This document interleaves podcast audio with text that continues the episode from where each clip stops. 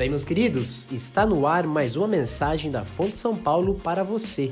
Essa é a segunda da série Sobrenatural A Vida Cheia do Espírito.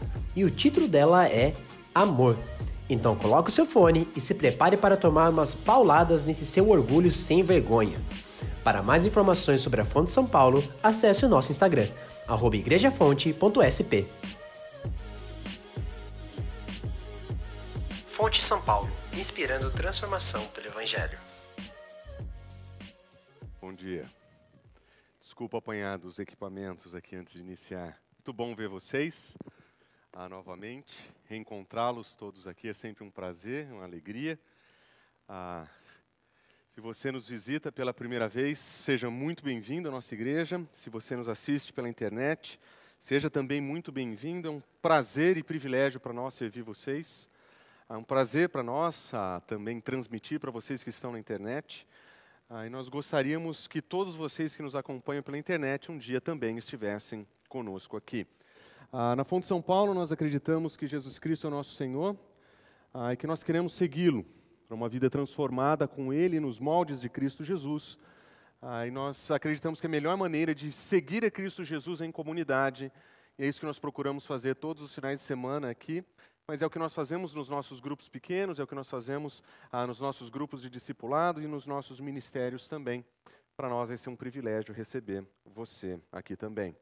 Ah, nós estamos em uma série de mensagens chamada Sobrenatural. Nós vivemos em um país em que a ideia do sobrenatural tem muitos conceitos e, em particular, dentro da tradição cristã brasileira, existem muitas visões sobre o que significa ser sobrenatural. Ou, ou significa ah viver de maneira sobrenatural, ou o que é o sobrenatural.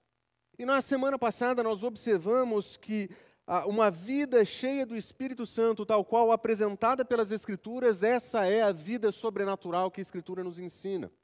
E que essa vida sobrenatural que a Escritura nos ensina, ela é, antes de mais nada, em sua natureza modelada por Cristo Jesus.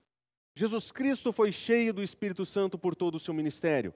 Em todo o seu processo de vida, em todo o seu tempo na terra, a sua vida foi marcada pela presença do Espírito. Nós vemos isso no seu nascimento, nós vemos isso na realização dos seus ministérios, a, a, a, na realização dos seus milagres. Nós vemos Jesus Cristo operando através do Espírito Santo. As suas atividades corriqueiras e normais eram marcadas pela presença do Espírito. Ele orava no Espírito, ele exultava no Espírito.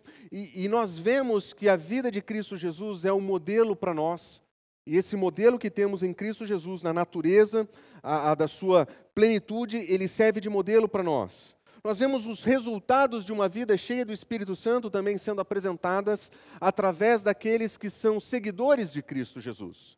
E os resultados dessa vida cheia do Espírito e plena do Espírito, ela demonstra marcas que são compatíveis com Cristo Jesus nós vemos que homens e mulheres que foram cheios do Espírito Santo na igreja primitiva, eles deram sequência nos ministérios e nas obras de Cristo Jesus. Eles proclamaram o Evangelho, eles realizaram milagres, eles fizeram grandes coisas seguindo o trabalho de Cristo Jesus na terra.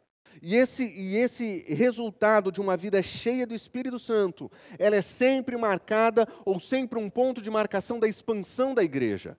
Homens e mulheres cheios do Espírito Santo, eles apresentavam corajosamente o Evangelho e, e, desse, de modo corajoso apresentavam o Evangelho e pessoas se convertiam, dando sequência ao trabalho de Jesus Cristo através da igreja. E nós percebemos na última mensagem também que existe um processo para uma vida plena do Espírito nos nossos dias. Mas esse processo que nós, nós conhecemos nas Escrituras, ele não é de maneira nenhuma a, a modelado, ele não é de maneira nenhuma a, a, concebível, compatível com o pragmatismo. Não existem um, dois, três passos, não existe faça isso ou faça aquilo. O que existe para uma vida plena do Espírito Santo é uma vida de dedicação e entrega a Deus. Uma vida de dedicação, como Paulo diz em Efésios capítulo 5, vocês têm que se deixar encher pelo Espírito. Deixe-se encher pelo Espírito. E esse processo de viver com Deus e de se dedicar a Deus e de se entregar a Deus, de tal forma que nós nos esvaziemos de nós mesmos e então seremos, sejamos, seríamos tomados pelo Espírito. Essa vida de entrega, essa dedicação é o modelo de uma vida plena do Espírito Santo. A vida plena do Espírito Santo não é, ela não é marcada por eventos dominicais. Ele não é marcado por giros e gritos. A vida plena do Espírito é uma vida cujo caráter representa o seu Senhor. O Espírito que é santo, quando nos enche, nos torna santos. O Espírito Santo, quando nos enche, nos torna mais parecido com Cristo Jesus. Porque Ele é um modelo de uma vida cheia do Espírito. Porque são os apóstolos o exemplo do resultado da vida do Espírito. E se nas nossas vidas nós não estivermos crescendo na nossa semelhança com Cristo Jesus, nós não estamos vivendo a plenitude do Espírito. Essa similaridade com Cristo é resultado da obra do Espírito em nós. É Ele quem produz, é Ele quem faz. À medida que nós servimos o nosso Senhor, à medida que nós nos entregamos ao nosso Senhor, à medida que nós nos rendemos a Ele.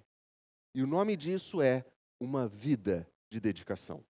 Não são eventos, não são congressos, não são projetos, não são dias, é uma vida de dedicação. O Senhor pode manifestar-se em um evento, em um congresso, em uma situação. Mas a plenitude do Espírito é para todos os dias, é para todos os momentos. É uma vida de dedicação e de relacionamento com Deus. Então, quando nós pensamos em uma vida sobrenatural, aquela que é produzida por Deus em nós, nós olhamos para essa plenitude. Mas quando nós olhamos para a experiência da vida cristã, nós percebemos que nós ainda batalhamos com as nossas fraquezas e os nossos fracassos. E mesmo sendo sido salvos por Cristo Jesus, tendo recebido o Espírito Santo, nós ainda lutamos com o nosso comportamento. E o Espírito que é santo quer produzir santidade em nós. E uma vida plena do Espírito Santo precisa de duas coisas. A primeira delas, Paulo nos ensina, é o abandono das obras da carne. As obras da carne são aquelas coisas que nós produzimos. A obra da carne é aquilo que nós criamos, que nós construímos. Se puder colocar o texto de Gálatas, por favor, capítulo 5, versículos 19 a 21.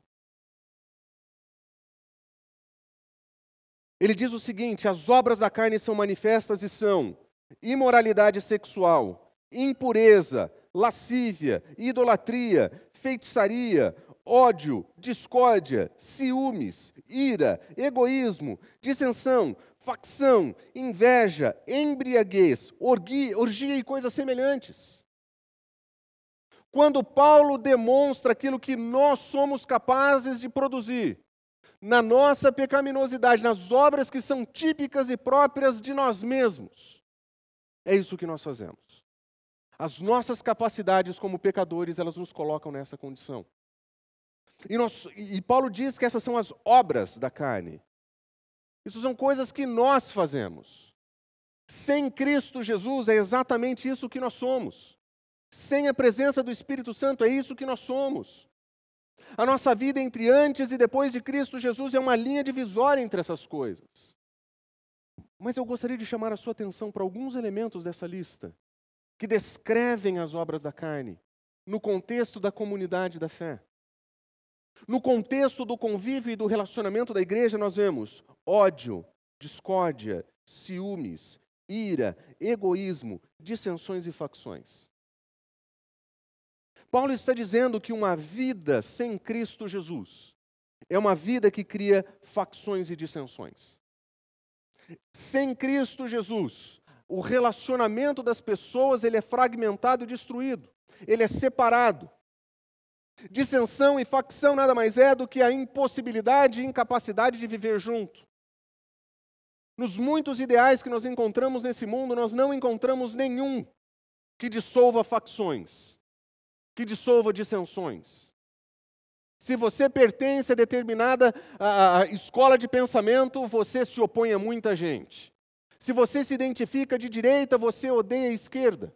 Se você se identifica de esquerda, você odeia a direita. Não existe cura para as divisões e facções. Porque essas são as obras da carne. Talvez impelidas por egoísmo, talvez ciúmes, ira, quem sabe. Mas certamente discórdia. Quando nós olhamos para a nossa sociedade, o que nós vemos não é somente imoralidade sexual, impureza e lascívia. Nós vemos divisões e facções. Nós vemos separações. Mas essas são as características daqueles que não conhecem a Cristo Jesus. Essas são as características daqueles que não foram redimidos por Cristo e não foram selados pelo Espírito. Na verdade, Paulo vai nos ensinar que quando nós somos recebidos por Cristo Jesus e somos batizados pelo Espírito, as barreiras da separação foram destruídas. E agora nós somos chamados para ser um só corpo, por causa de um só batismo. Nós temos um só Espírito. E nós somos uma só comunidade. E essa comunidade, em que indivíduos querem viver a plenitude do Espírito, crescendo na sua semelhança com Cristo Jesus, eles são convidados a desfrutar do fruto do Espírito. O fruto do Espírito não são os frutos, como se fossem muitas coisas que o Espírito iria operar, mas que esse conjunto de virtudes apresentadas aqui, que descrevem ao mesmo tempo a nossa ética individual e coletiva, é aquilo que o Espírito faz diferente daquilo que nós fazemos com a nossa carne, ou do que aquilo que a humanidade sem Cristo é capaz de produzir, que essas são as obras que eles produzem, nós vemos que o Espírito produz em nós algumas características. Observe: amor, alegria, paz, paciência, amabilidade, bondade, fidelidade, mansidão e domínio próprio. Paulo, quando contrasta essas duas listas, sua intenção não é fazer uma lista exaustiva daquilo que nós somos capazes de fazer, muito menos fazer uma lista exaustiva daquilo que o Espírito é capaz de produzir. Mas observe, a ética apresentada pelo Espírito ou produzida pelo Espírito aqui, ela começa com o amor. O amor é o ponto de partida e para alguns a virtude que todas as outras engloba. Essa é aquela virtude que pertence àquilo que o Espírito produz. E se você olha para a lista de virtudes que o Espírito produz no seu povo e na comunidade da fé, você vai perceber que várias delas foram dadas por Deus para dissolver divisões e facções. Várias delas são dadas pelo Espírito para destruir as separações que nós criamos. Observe, paz, amabilidade, mansidão, paciência. A comunidade da fé, especialmente nas igrejas da Galácia, precisava entender que, embora fossem diferentes, embora viessem de contextos diferentes, nacionalidades diferentes, eles pertenciam ao mesmo corpo e que as facções, divisões que eles existiam ali dentro precisavam morrer, e aquilo quem faria seria o próprio Espírito. É o Espírito que produz isso. Agora, considere uma igreja que de fato tenha essas características. Uma igreja que de fato seja marcada pelo amor. Uma comunidade que seja de fato marcada pela alegria, paz, paciência, amabilidade, bondade, fidelidade, mansidão e domínio próprio onde indivíduos entendem que o corpo é maior que o egoísmo, que a comunidade é maior que o indivíduo, que Cristo é maior que a comunidade e que se juntam para servir a Cristo no mundo. Essa seria uma igreja sobrenatural. Somente o Espírito pode produzir uma comunidade assim. A nossa mentalidade daquilo que é sobrenatural está muito atrelada ao misticismo, muito atrelada a eventos que nós vemos nos nossos dias. Mas procure uma igreja que busque o sobrenatural e viva de acordo com isso aqui. Uma igreja que diz: Nós queremos encontrar o sobrenatural, encontros místicos, nós vamos às montanhas. Mas eles estão vivendo esse amor entre eles? Ou eles estão destruindo e degladiando uns aos outros? Quando a celebração do domingo à noite passa, existe amabilidade? Existe paciência com quem tá, está começando? Existe de fato mansidão? Eles têm domínio próprio? Eles refreiam a língua? Eles refreiam seus impulsos? Porque se eles não tiverem nenhuma dessas coisas, o sobrenatural que eles experimentam não é produzido pelo Espírito. Porque o sobrenatural que o, o, sobrenatural que o Espírito produz é amor, alegria, paz, paciência e tantas outras virtudes que nos fazem mais parecidos com Cristo Jesus. A experiência sobrenatural da igreja, ela é baseada na ação que Deus tem em nós, mas ela não é ocasional. Ela é todos os dias, ela não é domingo às 11 da manhã, ela é todos os dias. E é isso que o Espírito vai produzir em nós. Esse é o tipo de transformação que o Espírito produz em nós, como indivíduos e como comunidade. Uma igreja marcada pela plenitude do Espírito tem que manifestar os frutos do Espírito, tem que ser mais parecida com Cristo Jesus.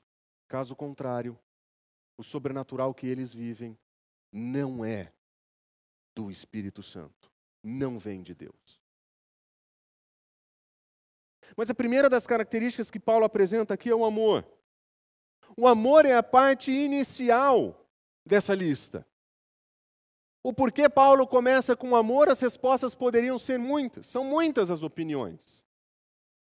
Qualquer que seja a intenção de Paulo, querendo demonstrar que amor é, o, é, é, a virtude que engloba todas as outras, a mais importante de todas as outras, ou quem sabe a mais importante naquele contexto, seja como for, o ponto de partida é o amor. E Paulo está dizendo: o amor que o Espírito produz é um amor sobrenatural, que não é o amor que nós podemos criar. Não é o amor que nós queremos definir ao nosso modo e do nosso jeito.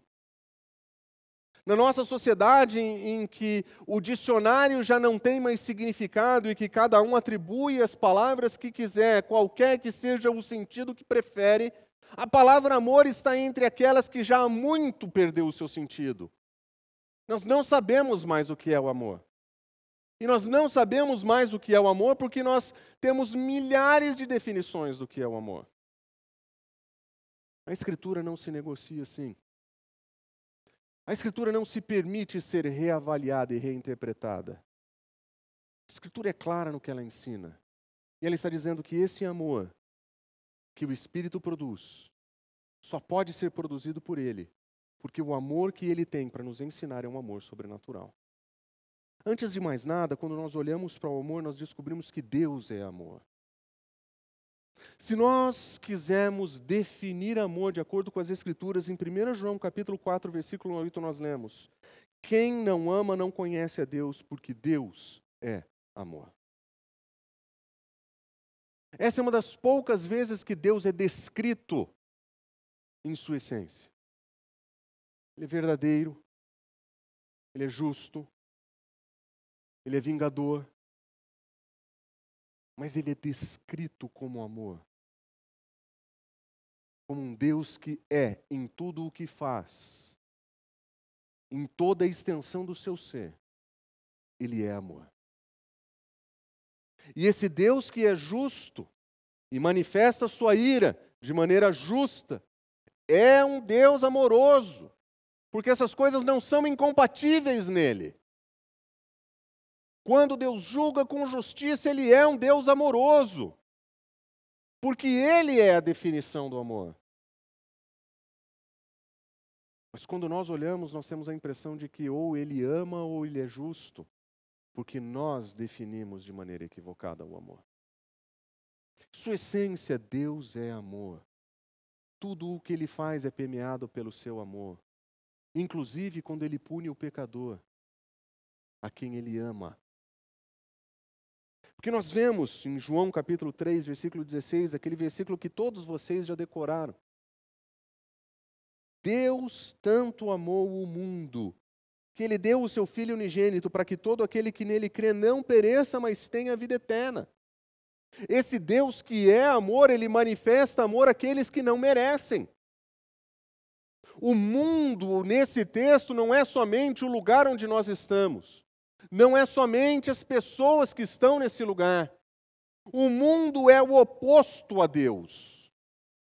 O mundo é aquilo que é distinto de Deus, separado dele. É aquilo que é caído no pecado, é aquilo que é morto por causa de suas transgressões. O mundo é a oposição a quem Deus é. Mas Deus ama esse mundo que se opõe a Ele. Deus ama as pessoas que estão nesse mundo que se opõem a Ele. Porque o Deus que é amor, Ele ama até mesmo aqueles que o odeiam. Porque isso é o amor de Deus. Não depende de situação ou circunstância. Não depende de acordo. É uma entrega, uma doação da parte dele, livre. E essa manifestação de amor nos ensina como nós devemos amar, porque ele também diz que nós amamos porque ele nos amou primeiro. Quando nós somos redimidos em Cristo Jesus, aquele amor que foi manifesto ao mundo ao enviar Cristo Jesus para morrer por nós, pelos nossos pecados, nós recebemos não somente a manifestação do amor, mas nós recebemos o amor do próprio Deus que ama, do, do próprio Deus que se entrega. E esse amor agora é a fonte do amor que nós oferecemos para as pessoas. E esse amor é sobrenatural porque ele não é nosso, ele não é definido por nós. Ele é definido por Deus, ele é entregue em Cristo Jesus. E agora nós temos uma fonte infinita, disponível de amor que possamos usar esse amor do mesmo modo que Jesus Cristo usou conosco. E Jesus Cristo agora se torna um modelo da nossa oferta de amor. Que nós queremos amar como Cristo ama, pecadores que Cristo ama. E nós não estamos falando somente daqueles terríveis seres humanos, pecadores, que estão lá fora. Se nós somos honestos, nós estamos falando de nós mesmos. Nós somos os pecadores terríveis. Nós fomos resgatados por Cristo Jesus. Eu não conheço a tua história, mas eu sei que você ofendeu a Deus o suficiente com a tua vida. E pelo teu pecado você merecia a morte eterna. Mas Ele oferece a Cristo Jesus para que nós possamos receber vida eterna e receber o amor dele, que agora é a fonte do nosso amor. E é por isso que a comunidade de Cristo, ela é uma comunidade sobrenatural. Ela tem um amor que vem de Deus, manifestado em Cristo Jesus para ser manifesto uns para os outros. Ele diz: Eu dou um novo mandamento para vocês. Amem-se uns aos outros como eu vos amei. Vocês devem amar uns aos outros. E com isso todos saberão que vocês são os meus discípulos, se vocês amarem uns aos outros. Os discípulos de Cristo Jesus amam como Cristo Jesus.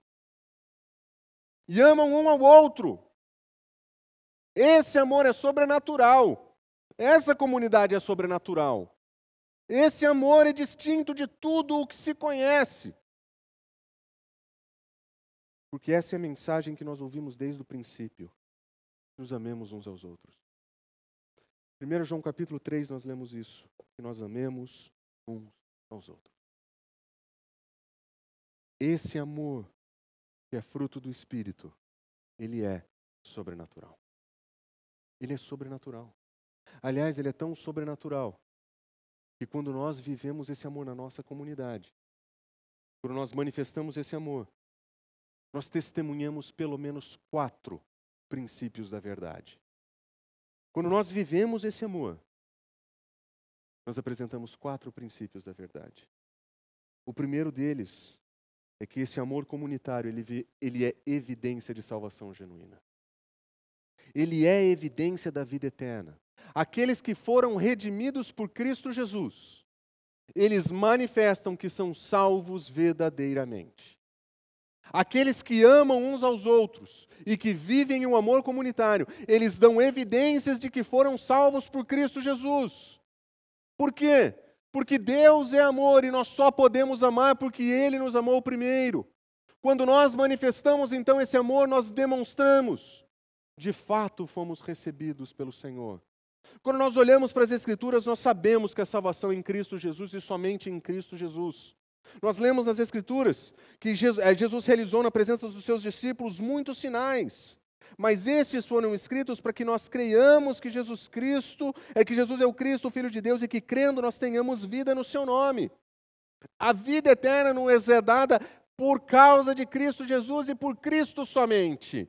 Nós não podemos adicionar nada àquilo que Cristo já conquistou na cruz por nós. Não são as nossas obras, não são as nossas atividades.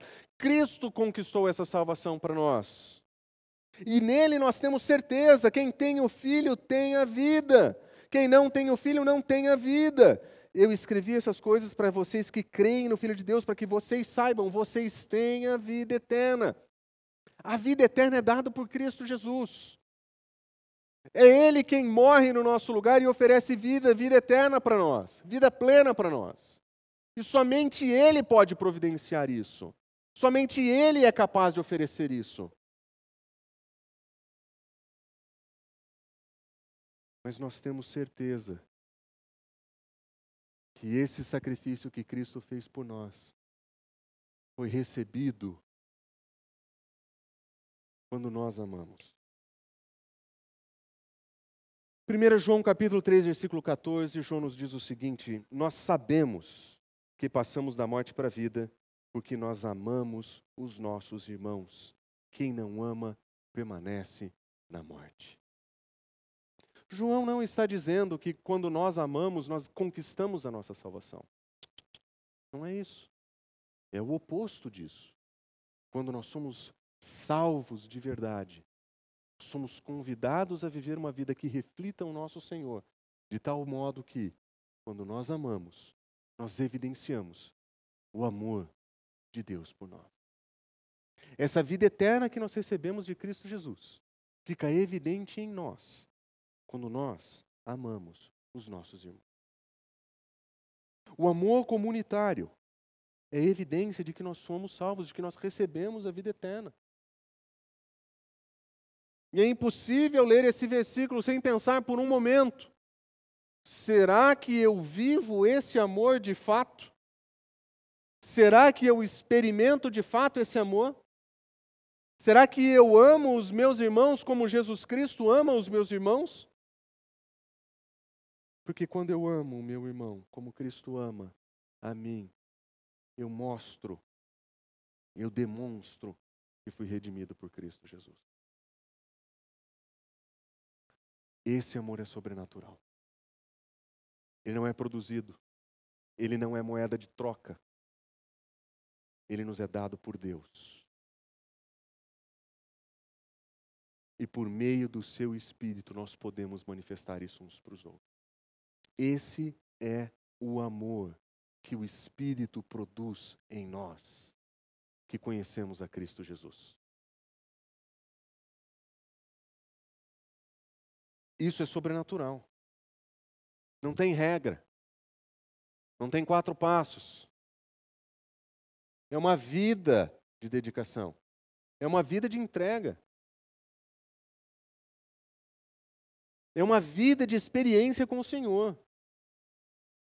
Que transforma o nosso coração egoísta em um coração generoso, individualista em um coração comunitário, onde a dor do outro é minha dor, porque é meu irmão, onde a dificuldade do outro é minha dificuldade, porque é meu irmão, onde os desafios dos meus irmãos são os meus desafios também.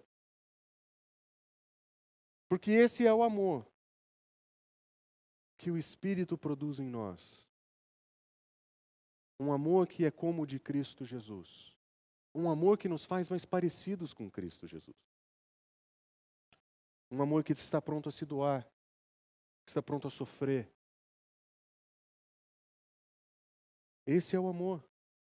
Uma comunidade sobrenatural que busca uma vida plena do Espírito precisa manifestar esse tipo de amor. Mas nem sempre é assim que nós vivemos, não é verdade? A bem da verdade, nós temos uma relação muito afetiva com o ódio. É muito fácil para nós odiarmos. Se nós somos honestos. Nós temos uma tendência a esquecer do que o amor significa. Porque é fácil odiar o outro. Mas existe uma vileza em nós tão profunda e tão intensa que nós somos capazes de odiar o que amamos. Nós somos capazes de odiar aquilo que nós deveríamos amar. Tentando descrever essa maldade no nosso coração, Oscar Wilde escreveu a seguinte poesia: Cada homem mata aquilo que ama. Por causa disso, que todos ouçam o que digo. Alguns o fazem com um olhar de amargura, outros com palavras. O covarde faz isso com um beijo, e somente o corajoso faz isso com a espada. Existe uma vileza em nós tão grande que nos faz manifestar ódio àquilo que nós amamos e que sabemos que temos que amar. Existe algo em nós que ainda precisa ser tratado e domado pelo Espírito, porque nós somos assim. Eu lembro certa vez de andar com. Tendo sido criado num ambiente missionário, eu tive o privilégio de conviver com missionários.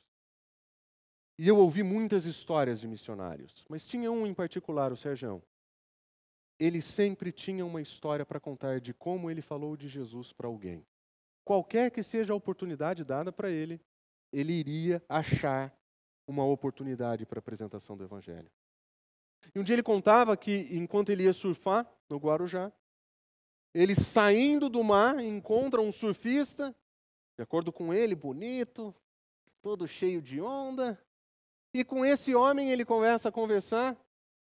E ali naquela conversa, do jeito dele, ele já olhou para o cara e falou se ele conhecia Cristo Jesus, apresentou para ele o Evangelho, e o garoto, cheio de si, disse o seguinte: Eu não preciso disso. Eu levo uma vida boa. Eu sou, eu sou tranquilo. É, você me vê surfista aqui, mas eu não uso drogas. Eu, eu sou uma pessoa boa. Sérgio olhou para ele e disse o seguinte: fez a seguinte pergunta: Alguma vez você usou as suas palavras e feriu a sua mãe? Alguma vez você usou as suas palavras para machucar a sua mãe? E aquele homem cheio de si começa a chorar e fala: Eu briguei com a minha mãe hoje de manhã. Eu machuquei a minha mãe com as palavras. Que é isso que nós somos. Somos capazes de odiar aquilo que nós amamos. Aqueles a quem nós amamos. Existe uma vileza no nosso coração, uma maldade, que é capaz de, com palavras, produzir feridas profundas em pessoas que nós amamos. Nós vimos isso acontecer entre nós e os nossos pais. Infelizmente, nós já vimos isso acontecer com os nossos filhos. Quando você diz coisas que evocam um ódio, você já teve essa experiência com seu cônjuge. Você já brigou de tal forma com o seu cônjuge que você usou palavras para ferir, intencionalmente. Aquela que você deveria amar ou aquele que você deveria amar foi alvo da tua maldade. Esse não é o amor de Jesus Cristo. Esse não é o amor da comunidade da fé. Esse não é o amor produzido pelo Espírito. O amor produzido pelo Espírito é diferente. Ele é diferente do, daquilo que João diz em 1 João capítulo 3,15. Quem odeia o seu irmão é assassino. E vocês sabem que nenhum assassino tem a vida eterna. João não está dizendo que assassino é aquele que mata. João está dizendo que assassino é aquele que odeia. Aquele que é marcado por um ódio que é capaz de ferir e destruir o outro. Aquele ódio que nós temos, aquela ira que nós guardamos. É essa. Mas ela é incompatível com a graça. Ela é incompatível com a vida da fé. O amor que o Espírito produz é o oposto desse ódio. Se você quer uma definição de um amor sobrenatural, comece a definir o ódio. Porque ódio hoje, apesar das muitas definições, nós ainda sabemos onde ele se encontra porque dói de verdade. O amor de Cristo Jesus, de Deus, é o oposto disso aí. Se nós quisermos ser indivíduos cheios do Espírito, indivíduos em quem o Espírito produz, é esse ódio que nós não devemos ter nas nossas vidas. São essas dissensões e facções que nós não podemos cultivar nos nossos relacionamentos. É esse tipo de separação e divisão que nós não podemos criar na nossa comunidade. Ou de ataque que nós não deveremos criar nas nossas famílias, com os nossos filhos e com nossos cônjuges. Uma comunidade sobrenatural tem esse tipo de amor manifesto. Esse amor manifesto é evidência de que nós somos genuinamente salvos, é evidência da nossa salvação. E esse amor genuíno, ele também é evidência da nossa fé verdadeira. Novamente, a salvação ela é por Cristo e por Cristo somente. E ela é oferecida por Cristo e por Cristo somente. Mas ela é recebida pela fé e pela fé somente. Essa é a verdadeira salvação apresentada nas Escrituras. Uma fé que é independente das obras, como Paulo fala. Vocês são salvos pela graça por meio da fé, não são por obras. Nós não conquistamos a nossa salvação acumulando coisas boas ao redor da, a, a, no decorrer da vida. Nós somos salvos por Cristo Jesus. Nós recebemos a salvação de Jesus pela fé. Nós não estamos trocando nada com o Senhor. Somos salvos por Ele. Fé somente. Mas a fé genuína, ela sempre leva para uma vida marcada por boas obras. São as boas obras que de antemão o Senhor nos preparou para andar. São as boas obras que o Senhor ofereceu, que nos ensinou a viver, para tratar do nosso coração. Nós que recebemos a salvação pela fé somente, somos convidados a viver uma vida de acordo com Cristo Jesus, que fazia boas obras. Quando o Tiago fala sobre esse assunto, ele diz o seguinte: Meus irmãos, de que adianta alguém dizer que tem fé, mas ele não ter obras? Que adianta essa retórica vazia de falar eu creio em Cristo Jesus, em Cristo Jesus somente? Eu sou salvo pela fé e pela fé somente. De que adianta isso? Se essa pessoa não mostra isso como verdade. Ele diz: essa fé é de fato a fé verdadeira? Essa é a fé que salva? Ele diz o seguinte exemplo: Se um irmão estiver necessitando de roupas e do alimento do dia a dia, você disser, vá em paz, aqueça-se, alimente-se, fique satisfeito sem, porém, lhe dar nada. Qual é o valor disso? A situação é hipotética. Está descrevendo necessidades básicas na vida da igreja. Gente que não tem o que comer. Falando de situações de fome dentro da comunidade. Não é só dificuldade financeira, não é só excesso de conta a pagar. Está falando de gente que está passando necessidade dentro da comunidade. E você ouve a sua história, você conhece o seu sofrimento e você diz: Vá em paz, o Senhor vai cuidar de você. A retórica do Deus te abençoe. Se você não fizer nada, qual é o valor da sua retórica? Qual é o valor da sua fé? Tiago está confrontando algo muito verdadeiro e próximo de nós. Nós sabemos o que nós cremos, nós temos fé. Nós cremos em Cristo Jesus. Mas muitas vezes o nosso braço é muito curto para chegar até o bolso e dizer: aqui, ó, compra comida essa semana, compra roupa, vai se aquecer, vem para minha casa, eu posso te ajudar. Você precisa de carona? Como eu posso servir você? A pergunta de Tiago, embora seja, o exemplo, embora seja hipotético, ele é muito real para nós. Nós vemos isso. A retórica da fé é sempre bonita, a prática da fé, meus irmãos, nem sempre. Nem sempre. Ele diz: se essa fé ela não for acompanhada por obras, ela está morta. Tiago não está dizendo que nós somos salvos por causa delas. Tiago não está dizendo que nós seremos salvos se nós fizermos coisas boas pelas pessoas. Tudo o que ele está dizendo é que se você diz que tem fé e você não mostra essa fé de maneira prática com seu irmão, a tua retórica é vazia. Se na hora da necessidade nós nos omitimos, isso não é amor de verdade. Isso é egoísmo. Egoísmo é obra da carne. Individualismo é obra da carne. Esses são os defeitos do nosso coração que o Senhor ainda precisa tratar. Mas se nós somos cheios do Espírito, e o Espírito produzir em nós os seus frutos, nós seremos marcados por um amor que diz: você passa por necessidade, eu ajudo você. Não porque eu estou comprando ou negociando alguma coisa com Deus. Não porque eu quero parecer algo diante de alguém. É porque eu amo.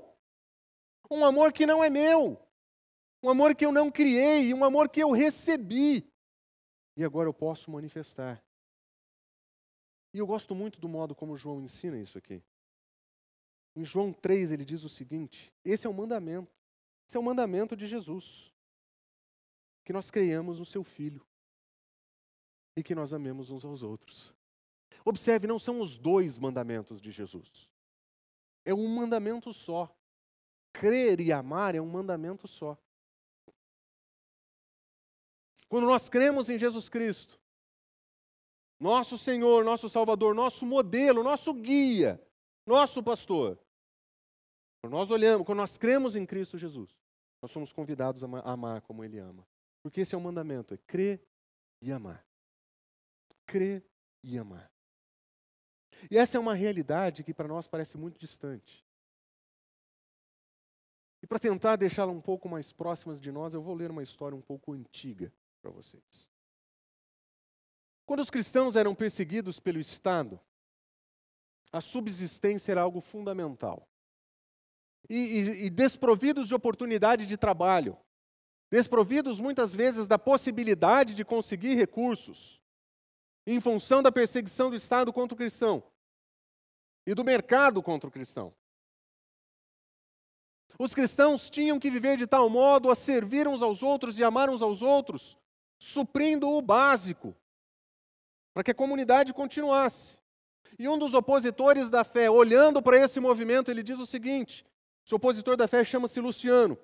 Ele diz o seguinte: é incrível ver o fervor com que essas pessoas dessa religião eles ajudam em suas necessidades. Eles não poupam nada. O seu primeiro legislador, uma referência de um pagão a Cristo Jesus, os convenceu de que eles são irmãos. E é assim que eles se tratam. Homens que queriam ver o fim dos cristãos, olhavam para os cristãos e diziam: existe um fervor de ajuda ali, de cuidado ali. Um fervor que nós vemos desde os dias do Novo Testamento, onde os cristãos ajudavam uns aos outros, serviam uns aos outros. Eles davam dos seus bens para que ninguém na comunidade tivesse necessidade. Falando sobre Luciano Tertuliano, um cristão perseguido, disse o seguinte: é o nosso cuidado com os desamparados, a nossa prática da bondade, que marca os olhos de muitos dos nossos oponentes. Olhe, eles dizem, Vejam como eles se amam. Veja como eles estão preparados para morrer um pelo outro. Perseguidos, eles tinham entendido que o amor genuíno é um amor de entrega à morte. Eles tinham entendido que amar nos moldes de Jesus Cristo era isso. E eles estavam prontos para morrer por seguir a Cristo Jesus. Porque esse amor é sobrenatural. É. Mas ele evidencia uma fé genuína e verdadeira. Nós definimos muito mal fé. Nós definimos muito mal amor. Mas quando nós olhamos para as Escrituras, não existem dúvidas. Fé é aquela certeza que nós temos, inabalável, de que Jesus Cristo, nosso Senhor, morreu para nos salvar e nos ensinou como viver.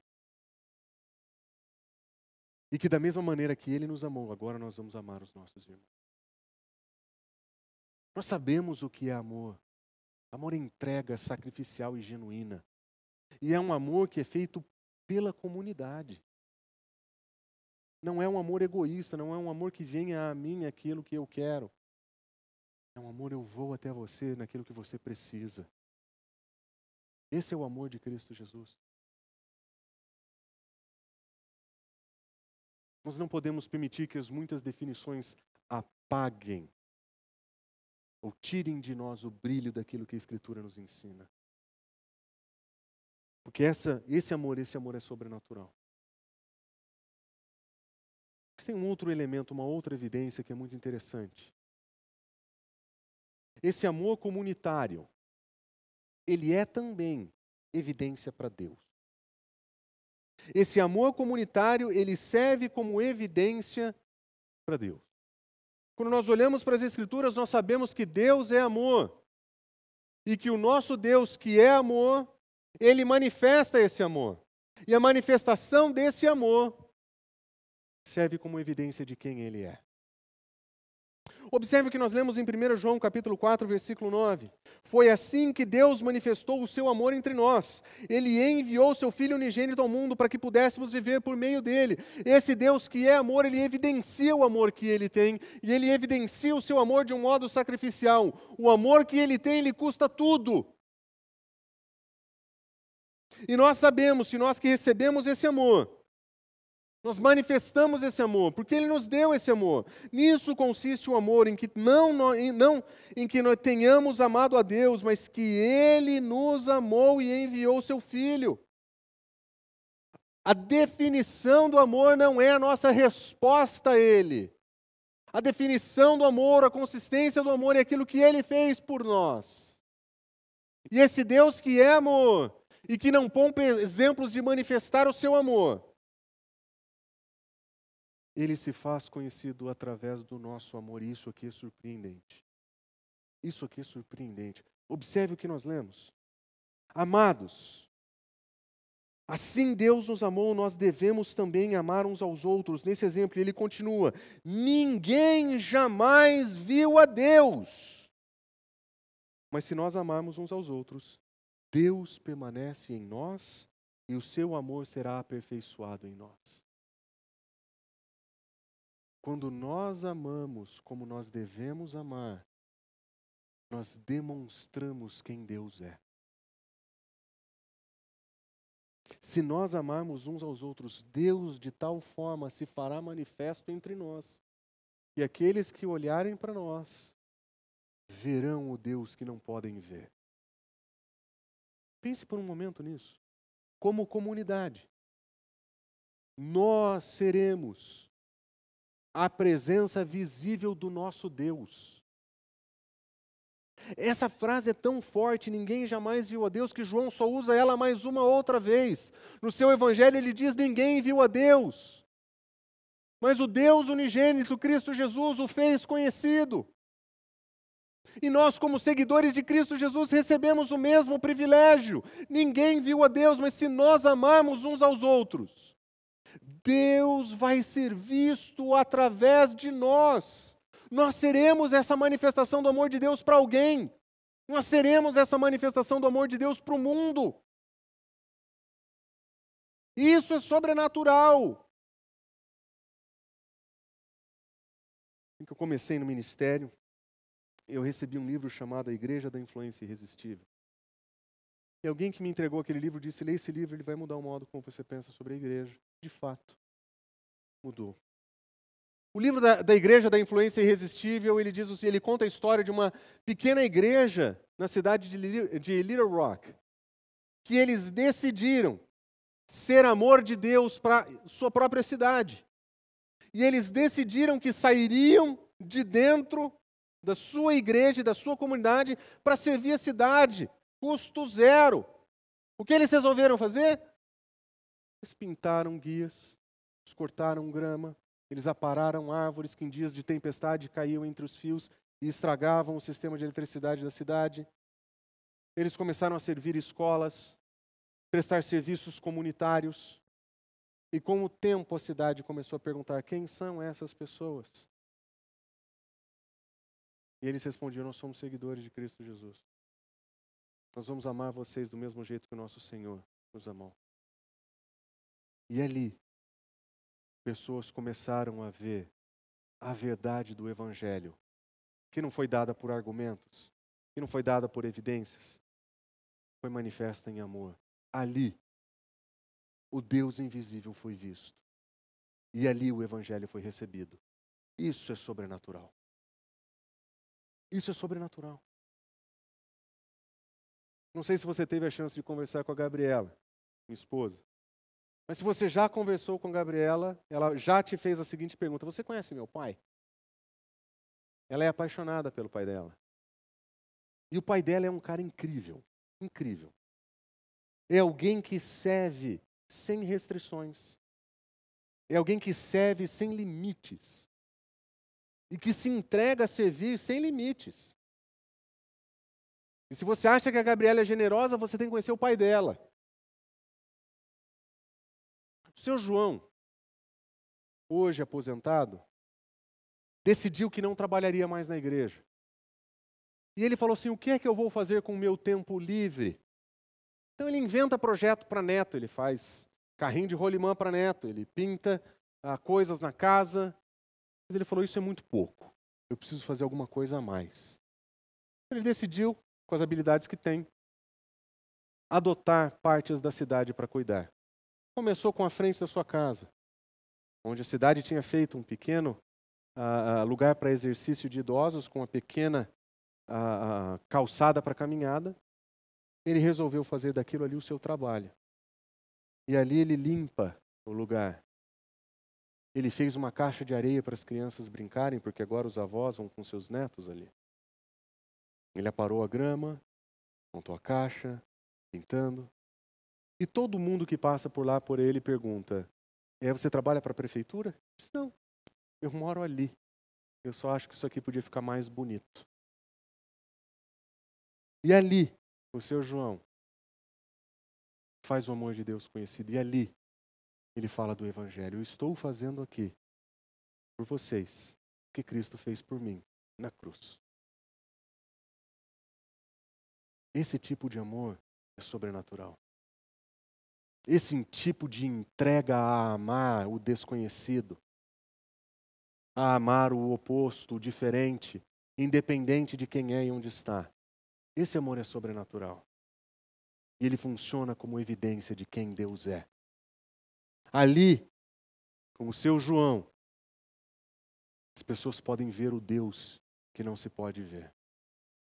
Ali, o Deus que não pode ser visto e visível, por causa do amor. O Deus que é amor e manifesta amor ele se faz presente e visível quando nós amamos. Olha que fantástico isso. Isso é sobrenatural. Mas por fim, o amor, fruto do Espírito, produzido pelo Espírito, é também evidência de Cristo Jesus. O amor genuíno e o amor da comunidade, ele é testemunha de quem Cristo é. O Espírito testemunha a respeito de Cristo e sempre vai testemunhar. Essa é a sua função. Ele nos foi dado para essa função, para testemunhar a Cristo. É por isso que, quando cheios do Espírito Santo, os cristãos testemunham a Cristo. E é por isso que esse amor que nos enche, quando nós vivemos de verdade um amor, nós também vamos vê-lo testemunhar a Cristo através de nós. Um novo mandamento eu dou, Jesus Cristo disse, que vocês amem uns aos outros como eu vos amei. Olha só o que ele diz em João capítulo 13: Todos saberão que vocês são meus discípulos se vocês amarem um ao outro. Se o nosso serviço é evidência de Deus, o nosso amor comunitário é evidência da cruz. Nesse mundo de iras, divisões e facções, uma comunidade que se ama de fato é evidência da verdade de Cristo Jesus. Não são os argumentos, não são as filosofias, não são os discursos, esse amor é evidência de Cristo Jesus, da verdade da cruz de Jesus Cristo. Imagina se a nossa igreja fosse conhecida assim. Um grupo de pessoas que se ama de tal forma. E quem nos olha, só pode ser fruto de Deus. Isso aí só pode ser coisa de Deus. o pessoal do Itaquera e do Morumbi. Eles frequentam o mesmo culto. Eles frequentam o mesmo ambiente. Eles têm diferentes formações, diferentes status sociais, diferentes panos de fundo. Mas eles cuidam uns dos outros como se eles fossem família. Eles servem uns aos outros como se eles fossem irmãos.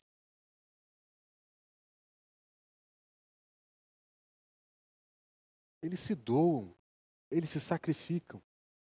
Eles não gastam o dinheiro deles com propaganda enganosa de pastor. Eles servem uns aos outros.